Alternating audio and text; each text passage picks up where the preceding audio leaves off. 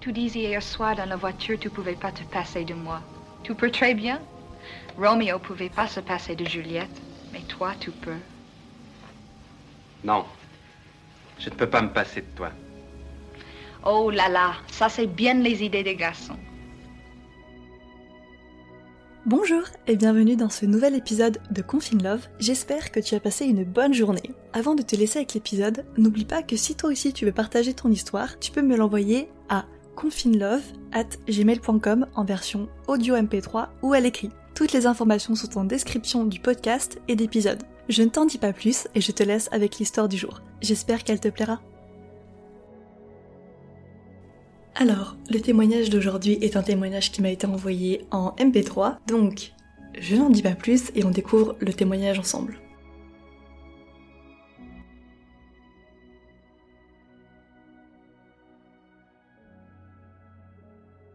Bonjour à tous, alors l'histoire que je vais vous raconter aujourd'hui, c'est euh, une histoire d'amour. Donc ça s'est passé quand j'avais 15 ans, et, euh, et en fait j'étais partie dans, dans une colonie de vacances qui était euh, un camp itinérant en Islande. Donc c'était incroyable, euh, c'était mon rêve depuis déjà quelques années de partir en Islande et j'étais trop trop heureuse de pouvoir le réaliser. Et euh, en plus en camp itinérant, ce qui a permis de, de, de voyager assez librement, même si on était encadré par des animateurs parce qu'on était jeunes, mais voilà. Et donc j'étais partie avec euh, 20 autres adolescents d'à peu près mon âge de toute la France. Et donc voilà, on part, etc. Et euh, comme toute euh, comme toute adolescente dans une colonie de vacances, j'avais euh, repéré un garçon qui m'intéressait. Sauf que à ce moment-là, j'étais en couple avec un garçon très toxique, mais depuis assez peu de temps. Mais il avait déjà beaucoup d'emprise sur moi, malheureusement. Et et donc ça fait que je m'étais interdit de, de me rapprocher plus que de l'amitié de ce garçon-là. Sauf que euh, on ne contrôle pas tout. Et, euh, et donc euh, la première semaine, j'étais énormément attirée par lui. Mais en même temps, j'osais pas lui parler parce que j'étais très très timide à cette époque-là. Et euh, j'osais pas trop lui parler et surtout on se regardait énormément, on, se tournait un peu autour et, et ça ne se concrétisait pas vraiment. Et tout, tout s'est finalement concrétisé euh, vraiment grâce à la musique en fait. Euh, parce que euh, un, des animateurs avait euh, ramené une guitare et, euh, et on était tous en cercle, etc. Et moi qui suis chanteuse et guitariste depuis justement que j'ai 15 ans, et lui qui était guitariste, bah en fait on a tous les deux joué, pas ensemble au début, mais après, enfin plus le temps passait et plus on a commencé à jouer ensemble, parce qu'au début on avait joué séparément, et on avait remarqué que du coup on avait les mêmes goûts musicaux en fait, parce que j'avais dû chanter une chanson de Nirvana et lui de Metallica, et bon on était jeunes, hein, et du coup bah ça nous a beaucoup euh, rapprochés.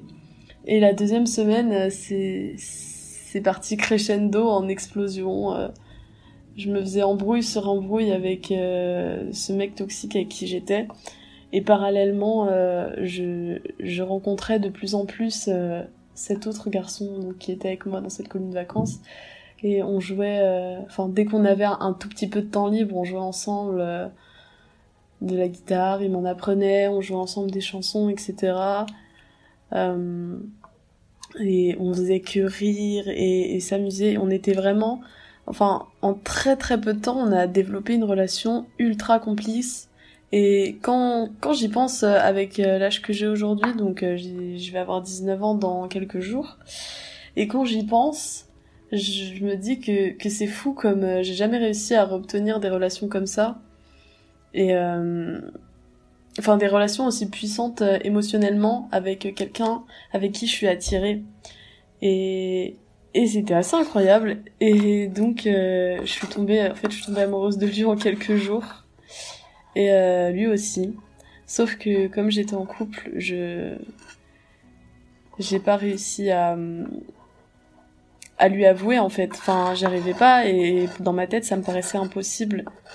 Et le dernier jour donc du voyage, euh, en fait on avait compris que que ça serait un peu tout ou rien et que peut-être qu'on se croiserait plus jamais après ça.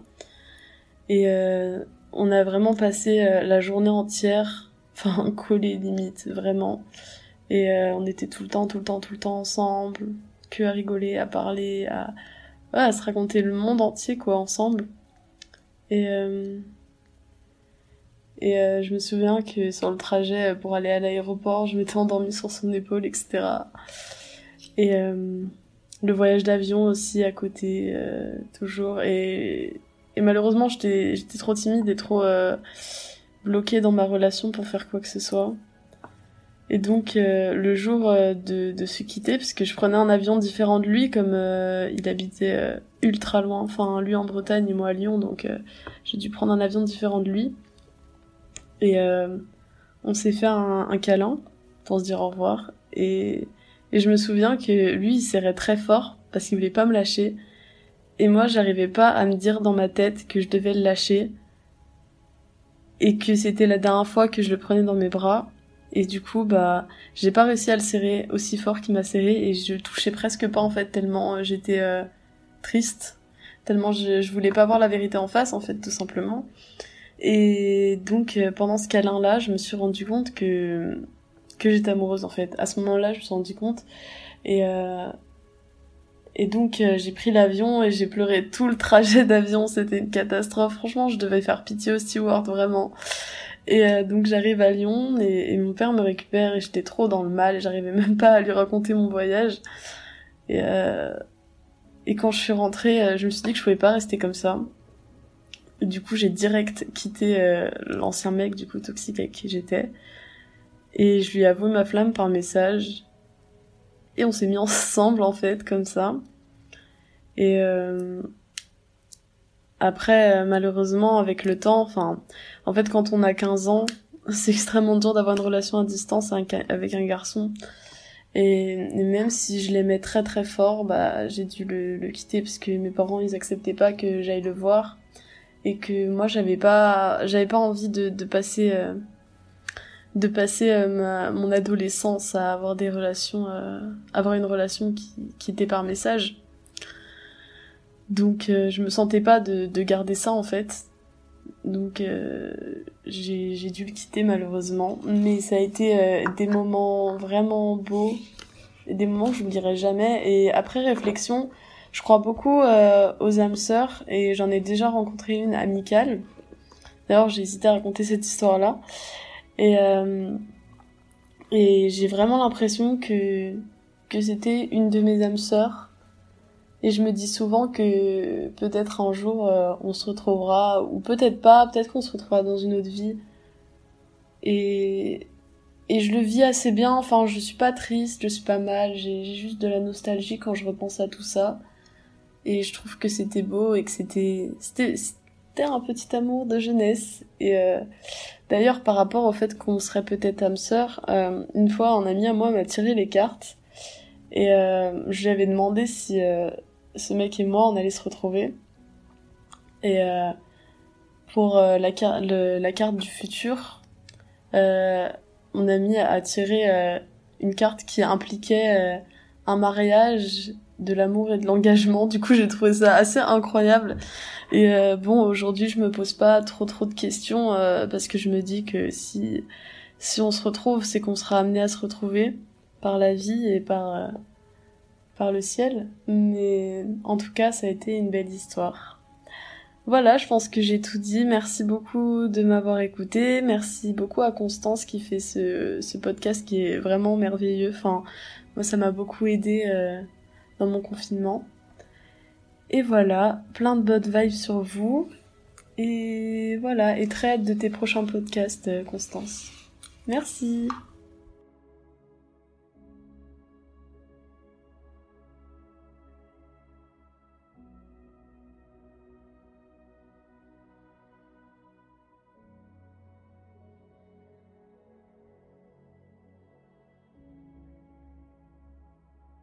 Bon, j'ai beaucoup aimé cette histoire, déjà pour l'histoire en elle-même, mais aussi parce que tu as souligné cette potentielle relation d'âme sœur.